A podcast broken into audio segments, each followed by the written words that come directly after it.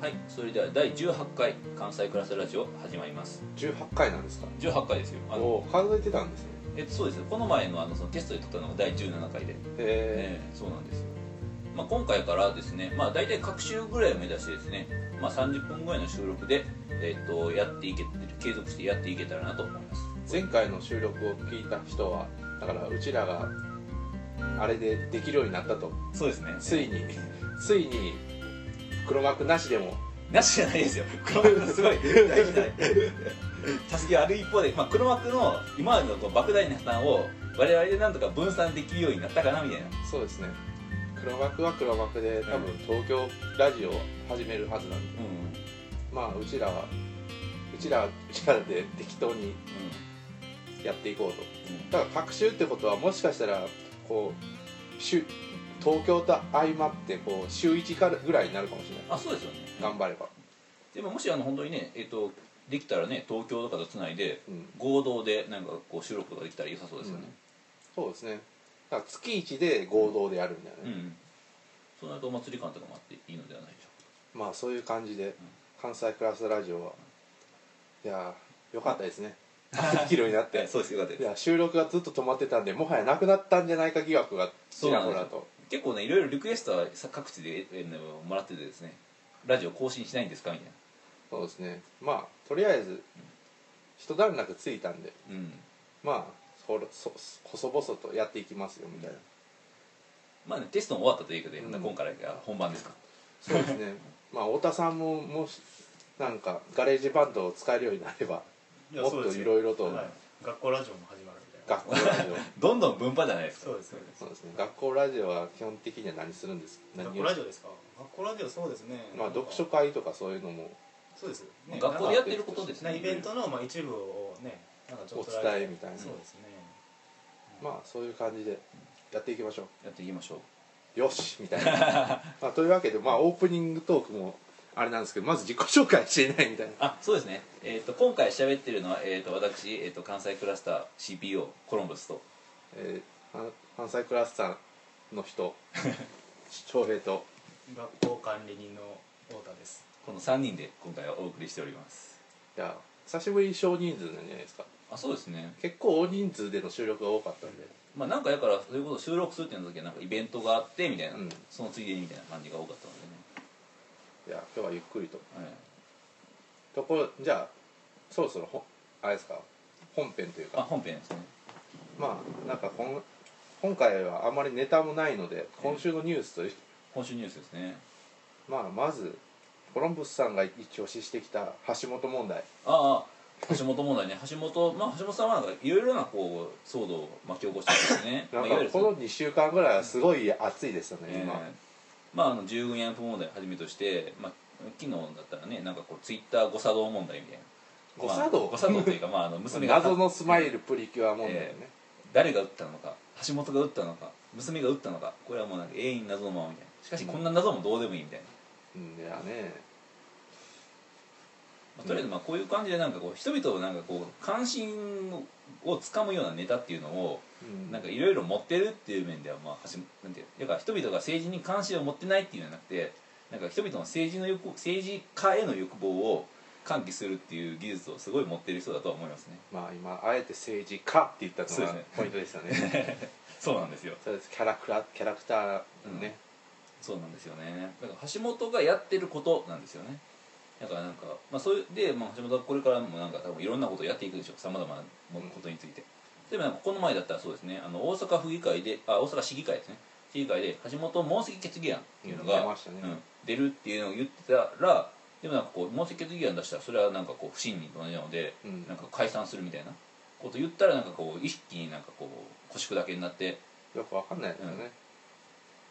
まあ基本的にやっぱりねだからまあああいうの見たらなんかこう橋本いろいろあの文句はあるにしろまあ喧嘩うまいなみたいな印象を持っちゃうんですよね人々はまあてかやっぱりああだこうだ言いつつ大阪で圧倒的に人気高いですからねそうなんですよやっぱ人気高いんですか人気高いですよいややっぱそれ全国的なちなんかあれは下がったかもしれないけど、やっぱ大阪では強いですねこれねだからあの地方できあ大阪以外の人で聞いてる人はイメージわかんないかもしれないですけど例えば東京とかで石原知事が強いっていうのと同じですよね、うん強かったっていうのとなんで石原なんかがあんなやつを東京の人は支持してるんだろうっていうふうにいろんな人は思ってると思うんですけど東京の人は、まあ、とその石原が強いっていうのは実感してたはずなんですようん、それと同じで大阪の人は橋本が強いっていうのはなんか実感してるんですよねそれと一緒なんですよね、うんだからまあ結局橋本自体がなんか変えてる感がありますからねそうなんですよいろいろちょいちょいうん、まあそういうことですよね、だからテレビとかバンバン出てますからね関西だと、そうですそうです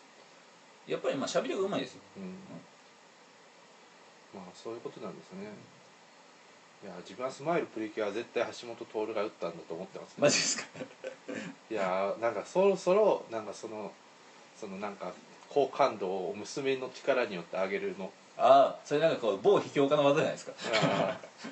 まさに定期的に娘をなんかこう炎上しなんかこう炎上しちょっとイメージが悪くなったかなと思ったところで娘をああははこれがテクニックですよねツイッターいわゆるツイッター勝者のうん勝ち組のテクニックです、それです見習っていきたいですねいやそそのためには娘を産まないといけないああそうですねいや娘天使ですやっぱり娘は天使ですねい橋本さん8人目生まれたとかなんかマジですか話出てませんでしたそうじゃないですかすやすやすなんか知らないですけどこの前なんかニュースになってたような気がするんですけへど、すごい子だくさんですよねえ橋本さん、奥さん美人ですよねあ全然知らないですあそうなんですね奥さんなんかすごい美人でなんかこう橋本さんもなんかすごいなんかこう苦労してゲットしたみたいな話をなんかで見たことがありますねえーまあ最初のニュースこんな感じでうん橋本問題橋本問題から始まりましたまあコロンブスさん橋本さん橋本問題に関してはずっと追いかけてる感じはありますけど、まあそうですね基本的にやっぱ地方自治プラス、まあ、あとなんか僕がなんかこう政治になんで関心を持つかみたいなところだからまあひた人々が政治への欲望をどういうふうに捉えてるのかみたいなのうんにすごい興味があるので、まあ、橋本はやっぱりこうなんていうんでしょうね人々のその政治への欲望をかき立てますようんだからその辺はすごいこれからも興味深く見守っていきたいしあと同州制の問題とかもそうですねうんうんでもなんかそのなんか大阪都放送みたいなものってなんかもうそういうのを実現しようと思ったら企業国政に出て、まあ、その制度を変えないといけないって話じゃないですかそうですそうですうんでも、まあ、今の状況ではなんかもうその全国的なんかその維新の会が議員を何を生み出すみたいなことが結構無理な感じになってきてるじゃないですか、どうなんですかだから結局都構想も無理ってことでしょ大阪でいくら人気あったとしてもでもここはね多分僕は、まあおえっと維新の会の人気が減ってるかもしれないですけど、まあ、橋本個人の求心力さえあれば他の党との連合とかうまあ、ん同州制に関しては民主党とか自民党でさえも多分賛成する人いっぱいいるでしょ、そうですそうですそれはご利用していけるんじゃないですかね、わ分からんけどもああとこの問題でちょっと忘れていたんですけど小平市問題小平ああはいはいはいはい投票問題38%か6%うんあれはどうですかねやっぱり某国分光一郎さんとか噛んでたわけじゃないですかそうですね国分さんすごい頑張ってましたよね頑張ってたけども36%まあねしかもなんかまあ、まあ、まあこの辺はね国分さんがすごい一生懸命ツイートしてるのであんま詳しい話は国分さんの方を参照してもらいたいですけどまあた結局開票もされずに終わっちゃったってことですよね、 50%満たないと、うんだからは過半数いかないと開票もされないってことですね、だから国国ええーっと国民投票うんもそうなんですか結局50%満たないとあえっとあの会見ですか会見とかまあなんか何でもいいですけど国民投票とかあるじゃないですかあはいあの国民投票はですねあの基本的に憲法改正の時ですああそれ以外は国民投票ってないんですかないはずですねあとはだから選挙ですね基本的うんに国民がさ関与できるというのは国民が直接参加できるのは国政の場合はまあそれとあとはまあ地方自治の場合はリコールとかねそういうのがありますけどあこんにちあどうもはどうもこんにちは今ちょうどラジオ収録してるんですけどそうなんです お久しぶりですどうもどうもえっとまあゆりゆり兄さん が今同時に今来て遊びに来ていただきました今完全にゆりゆり兄さんのネタではないネタをしてい るまあ小平市問題は知ってます小平市問題小平市問題あのねなんか国分光一郎さんがはいなんかずっとあのここあの小平市のなんかこう森みたいなのを守ろうみたいな感じで森はなんかそのやっぱななんか道路かなんかそう50年ぐらい前からずっとなんか道路計画みたいなのがずっとあってですねえでなんかその森を通る切る道路うをん作道ろ路をう作とかでそれがなんか突然なんか最近作動したらしく、なんか俺たちの愛する森が消えてしまうみたいなああ感じでですねまあそれで反対運動みたいなのをしてたんですよえで住民投票みたいなのをやったんですけど、はい直前になってですねなんかそのその過半数のその住民の投票がないとその開票すらしないみたいな、あーで結局投票が36%ぐらい8かうなん8か6、まあ30%後半ぐらいだったんで、投票され開票されずに終わった問題そうなんですよねあでだから結局なんかいろいろあるじゃないですか国政とかのうん過半数超えるとか3分の2とかあれも結構同じようなことになるんちゃうかなみたいうんそうなんですよね基本的にはねなんかその,、えっとその条件としてはなんかこうまあいろいろあるんですよねなんかこうで、えっと、その全有権者とか、まあ、全議員の中の三半分とか3分の1でいいのかとかあとその投票なんだっけ参加してる人たちの中での半分とかねな、うんその要件とかいろいろあるんですけどまあてかあれすごいよくわかんないですけど結局あの投票に行った人の中のパーセンテージをちょっと知りたいですよねあはははあれ多分反対の人の方が多そうじゃないですか圧倒的に反対多者分3うんでも結局投票に行かなかった人はほとんどもういいどうだってもう賛成とかどうだっていいよ派じゃないですかそういうことですはいだからあれってやっぱ難しいなと思ったんですよその結局投票に行くこと自体が反対の意思を表明してるみたいなそういうことです、はいうんだからなんかあれは結構その開票半数いかないと開票されない以上、うんそれがそのつまりその行くっていうこと自体がなんかこもう反反対とかそういう意味を表すんですよねそう多いうこ分とそういうことです、はいそうまあなんかそうじゃないという人もいるだろうけど自分はそういうふうに解釈したんで、うんいやそれはそうだ完全にそうですちなみに自分は早稲田の1年生時代は小平に住んでましたあそうなんですね小平自分小林翔平で小と平で小平みたいなああそういう安直なやつでやってったら早稲田遠かった みたいななるほどね小平市どうですかその小平市ねうん、結構 FC 東京っていうサッカーチームのベッドタウンでサッカーとか盛んなんですよ、はあはうん、まあでも何もないところですよねまあでも東京なのに田んぼが広がってるみたあいな、えいい場所ですよーその森とかって行かれたことありますかありますよてか結構そこら中走ってましたねああまあねあの基本的にその反対派の意見っていうのはでもやっぱりでも道路とかないと道とか困るんだよみたいなうん話であ反対派の道路道路作った方がいい賛成うん賛成派ですねだから都市計画的な問題っていうのはあったみたいですね、うん、だって結構ね、まあ、錆びれてる感はありますよ小平うんうんうんあんまりまあでも一つ向こうはもう所沢ですからねあうんうそうですよあ、まあ、基本的にだからその住民が直接政治に関わる方法っていうのがあんまないんだっていうのが今回のあれのポイントですうんね結、局なんか満たなかったんだみたいな感じですよね、あんだけやってみたいなでも結局やっぱりね大犠牲ってそれなりに合理性のあるシステムで、うん国民とかが直接参加するシステムをもっと充実させようっていう方向になるとなんかこうルソーとかになっちゃうので、うんまあ、ここらなんか結構確かに問題っちゃ問題ですよっていうかまあ問題だとされてきた問題ですようんだからそれはまた浮き彫りになった感がありますよねっていう、こういうふうになんかそう住民の直接参加みたいな機会をもっと増やしていくべきなのかうんそれともなんかこうもっと大犠牲の方でなんかやできることやっていくべきなのか全身的にかそうですねん、なんか大犠牲の方が効率的なわけでしょそうですねだからまあ複雑性の縮減っていう意味ではそうですねうん何が何もかもなんか住民投票に付していししかも一周ごととかでやっていくっていうことは、まあそれなりになんか結構コストもかかるしあと関心ない人とかもいるのでだから今回の件でなんか政治家とかが動いた感がないですよねわかんないけど外から見てて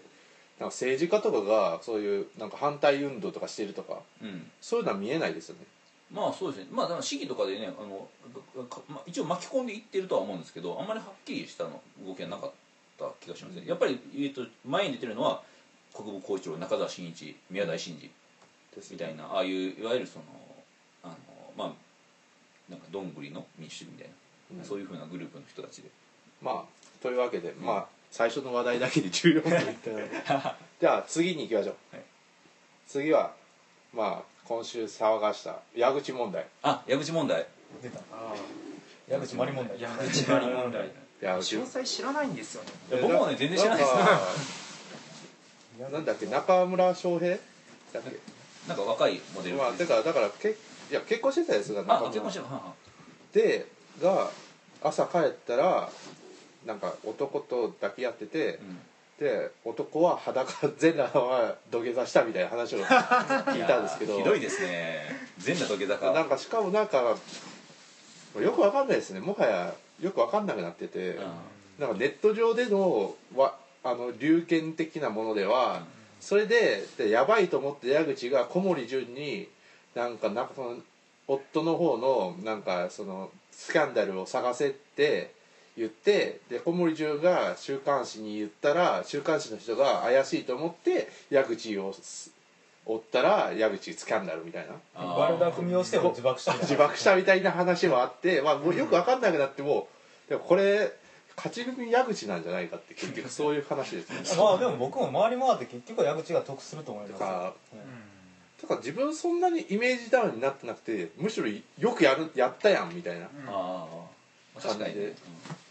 感不倫自体がこう芸能界でイメージダウンにならないですね、うんそういう空気作りもしだなかいらしイメージダウンになる人とならない人多分いるとう思んう矢口は不倫のためにうん不倫のためにならなそうですよむしろなんかそのキャラあったんみたいな感じの新しい幅カップル幅が広くだったみたいなうん芸人として芸人やとっぱして芸人ですようんまあ矢口は芸人キャラだですってなんかミニモになんか面白い感じになったじゃないですかうんなんか矢口のが2ちゃんでこう盛り上がったせいでなんかもう一人のミニモニの子がなんかシー・シェパードだったみたいななんかあそうですよねそうなんかそ れ発覚してましたよね発覚されしたみたいななんかへいやーすごいですミねカミカちゃん美香ちゃんミカちゃんもう無数すごいですよ昔矢口まりとか大好きやったもんあそうなんですもかっとなんかこうラジオとか一緒に買って聞い聞いてとそか、うなんだいやえー時が経ったものだなえ昔好きだったアイドル問題ですよねそうまああん中でてか昔のミニモで数字のぞみだけがまともだったみたいなああでもまともじゃない感ありますけどなんかまあ辻の目順ももうねもうまともではないですけどまともでなはんかなあそうですよねまあ矢口問題まあまともでが一番ちゃんと生活できてるというかねなんかこうまあ自分この中今回の矢口事件で一番面白かったのは「知女」って書いてその中に「矢口」ってあるみ たいなね知のこの「知」のところに「矢口」ってあるじゃないですか面白いじゃないですかあれめっちゃおもろいねまあそんな感じですよ矢口問題こんまあ矢口勝ち組ってことで、はい、じゃあ次京都府まあこんな感じですよ京都府はえっ、とこれちょっともうちょっと京都府がアニメとかの聖地に補助金出すよあでいう話があったんですねあありますねえそれって何なんですか予算規模とかなんかそんなのあるんですかえーちょっと待ってください京都の新しい新たな町おこし支援京都府で映画漫画アニメ聖地活用事業補助金の取り組みがスタートちょっとネットが遅いうんアニメの熱心なファンの間では作品に出題する、まあ、これネトラボの記事なんですけどうん、なんか補助金がなんか出るらしいですよまあへで補助金の対象となる聖地は作品のモデルとなった場所作中に舞台として実登場した実在の場所地名及び建物の名称等が変更されているもののモデルと推定できる場所4作品の登場人物ゆかりの地4もう1個4もう1個あるけどこれ多分5色だな5映像作品の作品場所のいずれかの場所申請が通れば補助対象経費の2分の1かつ150万円以内までの資金を京都市京都府が援助してくれます来たじゃないですかい学やー校ちょっとなんかねえうんそろそろ映画化学校映画化学校もアニメ化うんいやそもそもこれってこうモデルの場所にお金が出るんですか制作会社にお金が出るんですこかれモデルに出るんですよあモデルの場所にせ多分なるほどへの場所がそういうのを場所に出るって書いてあるえそういうのを使って町おこしとかですよだから豊里とかがもし京都にあったら出出るんですよ多分ああ双葉に出るみたいなあ豊里自体もなんか国の有形文あそう化ですね財かあなんか登録されたんなですよねまあそれもあへえり、まあ、今回ほど最近だとねガールガールズパンツァー多分堀本さんは知らないうん知らないですねパンツァー4ですよ わかんないですよそうですねなんかそれそんなわからない何の説明茨にもなって城ない茨城県の大大洗っはあはていうとこがあいやー井口とか出てるんですよパンツァーねああーあそうなんですねいやガールパンツァーはだから女子高生かける戦戦車みたいな戦車ああででも女子高生かけるなんとかだらけじゃないですかニコニココ超会議で、あれ安倍さんかなんか聖書乗ったんじゃなかったですっあそうですねほうけほうそのでなんかこそ中国とかが結構騒ぐみたいなああああそういうこともあったわけですよえあなんかありましたねそういやそうでもその乗ってるやつはガールパンターだった確かそうだったり、まあ、そんなやつもありまあね学校政治化計画頑張りましょううわアニメのだモってデルにどうぞみたいなアニメこの京都府これまさにうてかうちらがやっているから京都府は多分通したんですああああうちらねそうだ150万かけてそうです150万あったらコロンブスカフェできますからねあできますね150万ぐらいで多分改築できるでしうょん、うん、いや本当ね学校カフェ化計画とかありましたねありましたねやりましょうまあなんかそういう感じで、うんこれもさらっといきましょうさらっといくんですで次のニュース保栄電子書籍業界殴り込み中二病炸裂架空の歴史ノートあそれはおもしあれは面白かったですね知ってますゆるい兄さんえ中二病炸裂のあ今現物があるんですよ現物っていうか Kindle なんです Kindle ですごい話題になってる書籍があって Kindle 自分のやつかそうなんですよ今日 Kindle Fire を買いに行こうと思ってあたんマジですかじそゃあうネクサスセブンにした方がいいですですそうなんえそうなんですかファイヤーファイヤー超押してたじゃないですかいやでもいやなんかえ多分初タブレットですよねそうですね初タブレットだっただったらねこれだから読書用としてはすごいいいんですけどはい自分 iPad 持ってるんでそれ以外のことは足りてるみたいなあああこれが話題の書籍でなんか美大生かなんかかなの人がはい、なんか Kindle のストアにそれをあげたんですよ300円ぐらいでえー、そしたら Kindle のランキング結構上位にずっと食い込んでてでなんだこれはみたいな感じになってるんですねいやいける感あるからねいやこれいやいや実際これ本当にこの手があったのか、みんな EPUB とか頑張ってるじゃないですあか、ねでもこれ完全に裁断してそのまま開けてるだけじゃないですか、えーこの手があったのか問題ですよ、えうーんあでもでも結構設定力が強いうん結構なんかどんどん絵が増えてきてなかうんっ地地図がある勢力図があるいや結構面白いですてかこれなんかこの作った人ははいしたら陸って人で陸って読むのか分かんないですけど、名古屋で活躍するアーティストみたいなはえー、んでなんか結構これを作ってたらしいんですねでこれを、なんか美大生の時になんか、うん、美術館の企画展で展示したらしいですねこれえーでそれでなんか今日これでなんかいけると思ったみたいな感じみたいですねでも結構それ面白いですよ、面白いですねえー、いや移動式司令塔とかかっこいいうん、なんかこう面白い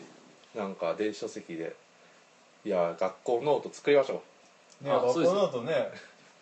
あれもあるじゃないですかう、まあ、ありますけどねあれそのままやったらダメでしょいあれだけではコンテンツだから捏造するんですよやっぱりやっぱ架空のあれですよだからこれが面白いのは普通の歴史の教科書に落書きしたとかじゃなくうんななるんか自分で歴史作っちゃってるって痛いところが面白いんですよだからなんか昨日「ホビット」見たんですけど思いがけない冒険うんほどあ DVD? DVD でえ結構ねいや通る気に頭やばいなって感じですよいやまあだからそのこのやばさみたいのをうんやっぱこうまだ帝国史分裂大戦編でまだまだあるらしいですからね5冊ぐらいマジかいーえ続刊していくみたいですよ、やなんか中二病的妄想のなんかこう古代なんかね巨大さですよねうん、どんどん発展していくんですよねコロンブスさんってこういうの書いてたことないんですか小学校の時にねなんかそういうのをなんかこうクラスのみんなで共有してましたねあてかみんなですごろく書くのって流行ってますよねうあーち小学校の時みんなですごろくを一マスずつ書いていくみたいなあああああでまあ作ってみんなでやるみたいな流行ってましたねえー僕らでなんかこう設定みたいなのみんなでなんか集合地で作って、うんみんなで共有してその中のなんかこう魔法使いみたいな設定をリアルで生きるみたいな そういうのをやってまいしたや関西少女ですよああった 関そうで西す少よ女捏造しましょ熱をしあかそうですねうでも関西少女の難点は絵が描けないああいやそれはなんかこうねあの下手くそな感じで僕らを模写するわけですよ、そうですねうん、でなんかこう変なところでなんかこうえっと自分で一生懸命描こうとしたエロ画像とか描こうとして失敗するみたいああ、うん完全黒歴史な感そうそうそうそうあちなみに Kindle エロダメですから、あそうだあー絵がなんか失敗みたいな感じでまあ、エロダメなことはないけど多分売れないですよあんまり、なんでおっぱい描けないんだろううんそうですねまあこういうのもありまあ面白いですね、だからアイデア商品はねもう常々考えていかないとダメですうよ、ん、やっぱてかアイデア一つでなんとかいけるっていうこう、まあ、証拠なわけでしょこれは、うん考えた後形にする力ですよ、そうだってこれ超ローコストじゃないですかうん、そうですねクオリティではないあまあクオリティは、まクオリティ結構結構結高いですね構なものですよこれあねね違う方向のでもこれはでもあれですよよっぽどなんか e パブとかやってる人たちより頭いいですようん、僕もそう思いますやっぱね単純に文字のコンテンツで言うとすごい質の良かったり面白い本えーコンテンツいっぱいあるわけじゃないですか、うん、そうなんですよ、でもそれだけだったら売れないっていうのがやっぱり、うあの Kindle が証明したことですようんそうですよ売り方そうですもうコロンブスさんがねあとインターフェースとか本棚を占拠して大垣商店でああああああごめんなさいねまあこういうニュースがありましたまあじゃあ次のニュースほえあほえって自分のニュースついてたからほえが入ってるだけなんですけど殺人ロボット開発凍結要請 NHK ニュースおおこれはでも、どこの国ですかもともとどこの国がやってるんですかいやちょっと待ってくださいなんなんで殺人ロボットだから要するに、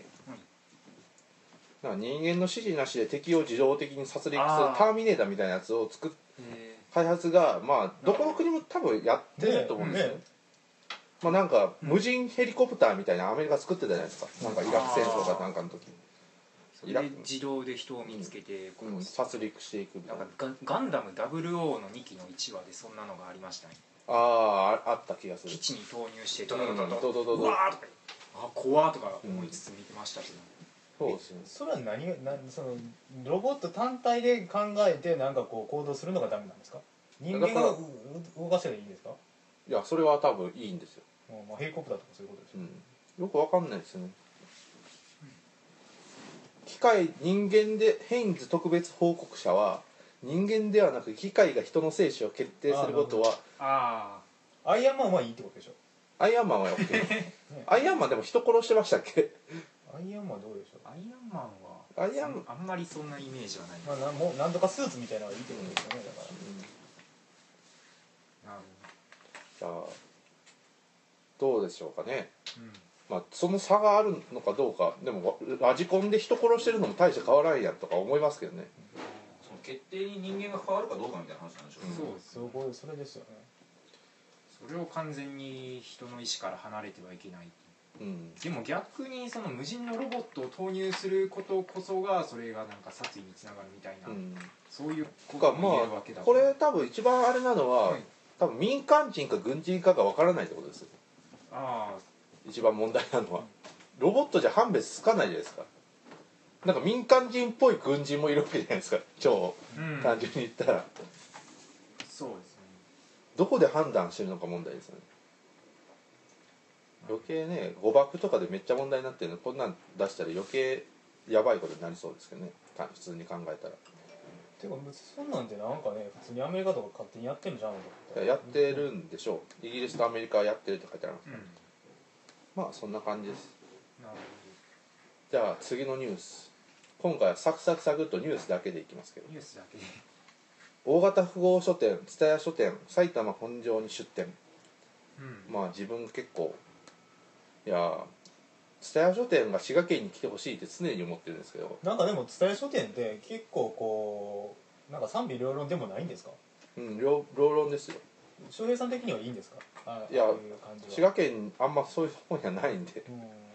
単純にっていうか行ってなかったんですねえむしろ蔦屋蔦屋書店が滋賀県にえ蔦屋書店ってあれですよなんか代官山とかあるやつですよそうなんかで超でかいやつですよへえだからそこでカフェもあり何でもできるみたいなああなるほどなるほどなんか見たことありますあんな感じのものが、うんああなるほでもその伝え書店って要はそのなんかなんか膨大な本がこうランダムに並んでるっていうよりはなんかこうセレクト感があるわけでしょ、伝えうん側のなんかそれが嫌っていう人いるじゃないですかああけどそんなん言ったらね、本屋なんて結局全部そうじゃんみたいなまあまあまあそうですなんかだからちょっとなんか普通の書店がなんか本棚を作るとかでそういうレベルじゃなくてなんかもうちょっとなんていうんですかおしゃれ寄りにじゃないですけどなんかこうセレクトされた雰囲気ってなんかでもみんなビレッジヴァンガードで本買ってたりするじゃないですかまあね、まあ蔦屋書店が嫌いな人は蔦屋書店に行かなければいいアマゾンでいいじゃんっていう人はアマゾンでいいじゃんみたいなねアマゾン蔦屋書店でアマゾンの本を探すのが自分は好きです ねアマゾンで買いたいなーっていう本を本屋に行って探すええでも蔦屋書店行ったんですかえ蔦屋書店は行ったことないですけどまあなんかそういう本屋ですねちょっとおしゃれ感のある結構自分なんかこの頃本屋で買わないですね本屋に行ってまあコロンブスさんいるのであれですけど本屋に行って自分の欲しいもん本を探しアマゾンで買うみたいなだからね本屋の特集とかで絶対僕アマゾンとかどんどん利用していくべきだと思うんですよねうんアマゾンランキングとかうんアマゾンランキングコーナーとか作ってそうですよ、ねそうですでもアマゾンランキングマジで当てにならない感がありますけどあそうです大まあねあのね昔結構ねあの仕入れとかはアマゾンの評価とか結構気にしますねうんなんかこう語学系とかそうでああの中国語とかフランス語とかのえっとまあ兄弟本っていっぱいあるじゃないですか、うんあの表はのよくわかんないんですよねどこの入れたらいいのかとかだからとりあえずアマゾンの参考にしてみたい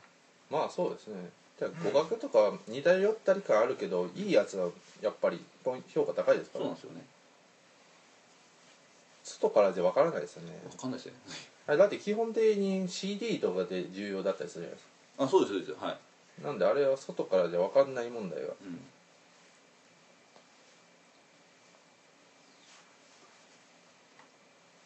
うんまあこういう問題がありました蔦屋市役いやどんどんと広がっていくんですかね蔦屋書店まあでもなんかもういろんなところに手出してきてるじゃないですか、うんまあだから公共の図書館とかも蔦屋うんやってるわけでしょ、なんかまあす佐賀の何市でしたっけ佐賀あれ佐賀市でしたっけ佐賀え C どこでしたっけ佐賀市高尾何何でしたっけあ高尾市かえ違う高尾市あなんかそんな名前だな なんなんだっけな、なんか名物とかいうとうん、市長が一緒うにんこど忘れでし学校書店やりませんか書店え書店学校書店学校古本屋書学校なんか古本屋計画ど うぞ河野さんどうぞた古本屋のなんか資格さえ取ればねそうですよなんかあれ一瞬でできるはずなんですよねいやどとうぞりあえず元手はここにいっぱいあるじゃないですかそうですよね一瞬で始まりますよまあそういうことも考えていきましょうじゃあまあ次アベノミクス、ああアベノミクスまはあね株価とかすごいやばいですよねすごいですすごいですはい別になんかあれにどうこうは思わないけどすごいことになっていましたよねなんか阿鼻共感みたいなうんアベノミクスねあのこれ結構見過ごされがちなんですけど重要なのはこれ僕が気に入ったニュース気になったニュースの一つで、えー、と公的年金過去最高10兆円の黒字アベノミクス効果24年度っていうニュースがあってつまり厚生労働省ってね、まあ、株券とか債券とかっていうのをいっぱい持ってるわけですよ、えっと資産運用年金とかって別に端的に持ってるだけで、ね、運用しないっていうのは基本的にありえないので、まあ、それをどういうふうに運用するかって銀行にね貯金してるだけだったらそれはなんかこう、こう全然リスクつかないので、うんやっぱ株とか買うわけですよ、で構成この前結構問題やってたのはその運用費がすごい赤字だったっていうのが問題なんですまあよ、ね不良債権化してたってことですねそうですそうですそれが、まあ、もちろんアベノミクスの効果でこういうのは、まあ、これはあのもちろんリフレ派の人はすごいずっと言ってたことですけど厚生労働省が持ってた資産とかも全部どんどん上がっていくわけですよそれで年金が、まあ、10兆円資金が増えたわけですよ、まあ、これ結構大きいですよねそうですねううんんやっぱ社会保障で10兆円規模でなんかこうあのそうですよねなんか消費税何パーセント上げて何兆円みたいな世界ですそようねそうそうそうだからなんかこういうところもなんかそのいわゆるそのかなんかリフレでリフレとかアベノミクスで格差が広がってなんか金持ちばっかり豊かなんて俺たちにはこうえっ、と利益利益というか恩恵がないみたいなこと言ってる人はなんかこういうところも見てほしいなとは思いますねそうですねまあ一方 iPad 問題ね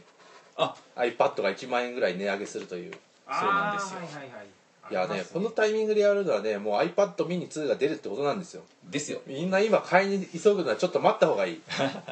へ絶対このタイミングでこの iPad のなんかこれまでの在庫を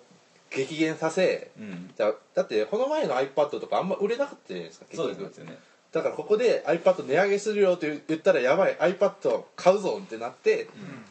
で来週ぐらいになんか WWD でしたっけなんかそういええうなんかやつがあるんですよそれで iPad mini ドーンみたいな、うわーみたいなもうなんかもう全て見えてますよねストーリーがもうで iPad mini レレティーナ出たら買うしかないじゃないですかそうですねなんか超性能上がるんですよね他に、うんなんか iPad mini 欲しいですねいやアベノミクス、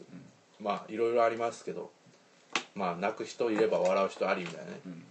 ちなみに我々関西クラスはですね去年経済学読書会っていうのやってましてですね、アベノミクス、まあ、いわゆるアベノミクスの元になる、まあ、インフレ期待こうインフレ期待みたいなことについてはこうやってましたので、まああそのれ気になる人はユーストの録画を、うん、ぜひぜひ参考にしていただきたい結構あのガチなんだいい話をしてるはずですね経済経済学の院生の人とかも読んで話してるのでそうですねまあ以上でまあ今週のニュースあ終わりなんですけど太田さん結局なんかありましたえニュー今スで週すのかニュース今週ニュースなんですかねゆるゆる兄さんもなんかあります今週なんか面白かったニュなんか気になったニューーススとか今週のニュース今週なんか別にニュースじゃなくてもいいんですけどああえーあっちゃんの主演映画「黒百合団地」がああ2週連続興行収入1位あああ大れもう大勝利でしょ大勝利ですね我ら我ら誰ですか我々的には我々 いや自分も見に行きたいと思いますよでもクレヨリ団地怖そうじゃないですかいやそうでしょ、う全ん、然だから前田敦子のこう、まあ、こうダメなところはまあ AKB でいくら1位になったところで、まあ、一歩外に出れば何も成功してないとなんかこう映画は外れるしドラマに出ても視聴率悪いとしかし今回いでや2週連続1位です大勝まあ利以上、ねはいそうですよ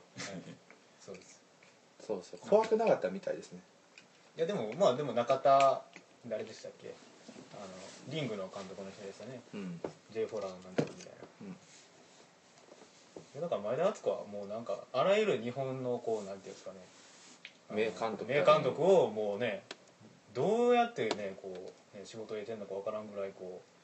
う網羅してますよねもう全員行ってるんじゃないですかなんかうん是枝ぐらいじゃないですかあと思う来るんじゃないですかそうそうあでも是枝も行っていやるもうそうですねいや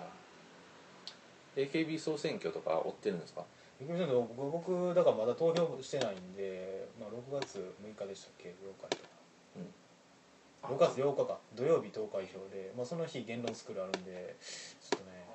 どっち行こうかなって2階で見てたらいいじゃないですかえだから投票かあいやもうあの開票ですああでしょ2階で太田さんこれ見てたらいいじゃいいですかん知らないですよ自分 はコロンブさん下お願いしていいですかねでも全然何でもやりますよ僕は誰かに手伝ってもらってそうですそうですよいやいやだからね、まあ、注目はしてますよやっぱりうん今回はなんか波乱起きてますからねまあまあ花を着てますねサッシーとかサッシー着てますよねそうなんか今週の「フライデー」読んだらなんか小林義則が AKB48 選挙についての分析を論論考を載せて ましたよわしが思うにってみたいなわしが思うまあ4時になんだかんだ言ってもうな AKB ファンにもう大人気ですからねそうなんですよねなんだかんだ言ってもだからもうすごいです宇野さん浜田さんとかってそんなレベルじゃないですよねだから野さん浜野さんだったらいい加減だって怒られるのに、あの小林義則は支持されるわけですよなんあとやっぱ立ち位置うまいですよねいやうまいいやー本当にねもう一筋縄でいかないですよいやコメントするタイミングとかうまいんですよ、うんだからこえうなんかこう結構炎上する人たちいるじゃないですか、峯岸やなんやってねだからそこでなんか結構宇野さんとかはやっぱりこう空気とか読んでねコメントしなかったりするわけじゃないですか、でもやっぱりよしには胃の一番にねなんかもうわけのわからんことをね、うんこ明確にいい意味で気持ち悪いですねうまあ、それが正しい正しくないとかっていうより別にタイミングがねなんかすごいですよね本当にやっぱ80年代からずっと大衆の欲望をつかみ続いけてやきたそうなんとですよ動物的感を感じますよ、うんてかまあなんか単純に AKB で本気でいけると思ってる人たちと遊んでるヨシリンとの差じゃないですそかうですねいやまあ大人の余裕ですよね、うんそうですよねまああとまあ今週の本の話をして終わろうかな、ああそうですねまあ今週はさっき自分読みましたけど西田亮介さんの新刊「ネット選挙」っえて一緒いにう西田亮介さんというのはこう各週でですね学校で私的あの自然あゼミみたいなのやっている人でまああのすごいあの面白い方ですそうですねこれまあうん自分としてはあた新しさはあんまりなかったですけど、といってもまあなんか結構このさ印参印公文献大体自分全部読んでるんであまあこういう話かなみたいなのあるんですけどでもこれなんか今話題のもうネット選挙あうん一回これを読んどくと読んどかないで今度のね参議院選なんかちゃうんじゃないかなとうんそう思いますね普通に綺麗にまとまってコンパクトにすごい分かりやすくネット選挙のこれまでみたいのをすごいまとめてくれてるんですごいいい本だと思いますうんこれこの本のポイントはですねその情報社会論みたいなものに詳しい人とその選挙制度みたいな制度の両この両方に詳しい人っていうのが西田さんしかいないっていうことなんですよねうんだからまああーその両方の視点で書かれてるっていうのでこれすごい稀有なう本だと思いんます、そうですねなるほどねあすその制度なんかネットどんと行こうよっていう人たちいるけど、実際にそのどう制度に落とし込むかみたいな話はあんまりなかったりそうなんですよねするんで、まあね一般紙2.0も引用されてますしそうですねまあ、そこら辺のクラスターの人たちにはそうですちなみに今回ね言論スクールの講師の一人が西田亮介さんですけども次回の講義はこのネット選挙の話が中心になる予定なのでこれ本を読んで関心を持ったそうで方、すねまたは言論スクールに来てですねこの本に関心を持つっていうコースもありだと思うのでこの辺はぜひ来てほしいなと思います、うんちなみにこの本のキーワードは「均質な公平性から全身的改良主義うんうんうん」まあまあそういう感じです、まあ、そうキいうことですーワードだけ開けときますけどまあちょっとだけ喋るとですねその均質な公平性っていうのは今までだったらそのなんかそのチラシの枚数とかまでうんバッチリ数で決まってたんですよね、うんだからああいうのをなんかあだからそれはなんかこうえっとすごいなんかこう、まあ、弱者に優しいといえば優しいんですよ、でもまあそれはなんかこうあのあまりにこう現代の社会とかに適合してないじゃないかと、うん平等問題ですそうですね全て平等にするみたい逆に平等だからこそ差が生まもともとの差はそのまま浮き彫りに出るみたいなね、うん勝てないじゃないかみたいなもともと強いやつがいたらなでもね一方でまあこの本でも指摘されてることですけどそのネット選挙になることでじゃあその金のがない、まあ、金の差みたいなものがならされてなんかこう貧乏人と貧乏な人候補者とかでも勝てるようになるかというと全然そんなことはないっていう話ですねまあその可能性もあるのはあるけどみたいな、なんかねだからなんかあらゆるネット企業みたいななんかその選挙対策コンサルみたいな事業を始めてるみたいなねそうなんですよね、まあそういう話もあり、まあもう単純に考えてすんごいお金かかりそうですよねうん、あれ じゃあコロンブスさん仕事に行くそれでは私、えー、と仕事に行ってみます、えー、と大学主催高野店では、えー、と西田亮介さんのネット選挙、えー、と絶賛山、えー、と平積み中ですので皆さんぜひ、えー、とお越しくださいませえこの子さん過去おかしくないですか皆さん書店です書店ですよ今日かあそうなんですか、はいうんそうなんですお疲れ様ですおお疲れ様ですまあそういう本もありまあなんかこういう感じでだいたい40分ぐらいなので今まあ今週の関西クラスラジオはいやいい感じいいい感じでまあ定期的にできる各週ぐらいで行こうかなみたいなるほどいいですねな40分ぐらいなら編集も1時間かからないしというわけでまあ今日のあれはコロンブスさんと翔平と太田とあじゃあ途中から来た兄さんかっこゆるゆりでしたえーい、終わりですさよならさよならさよなら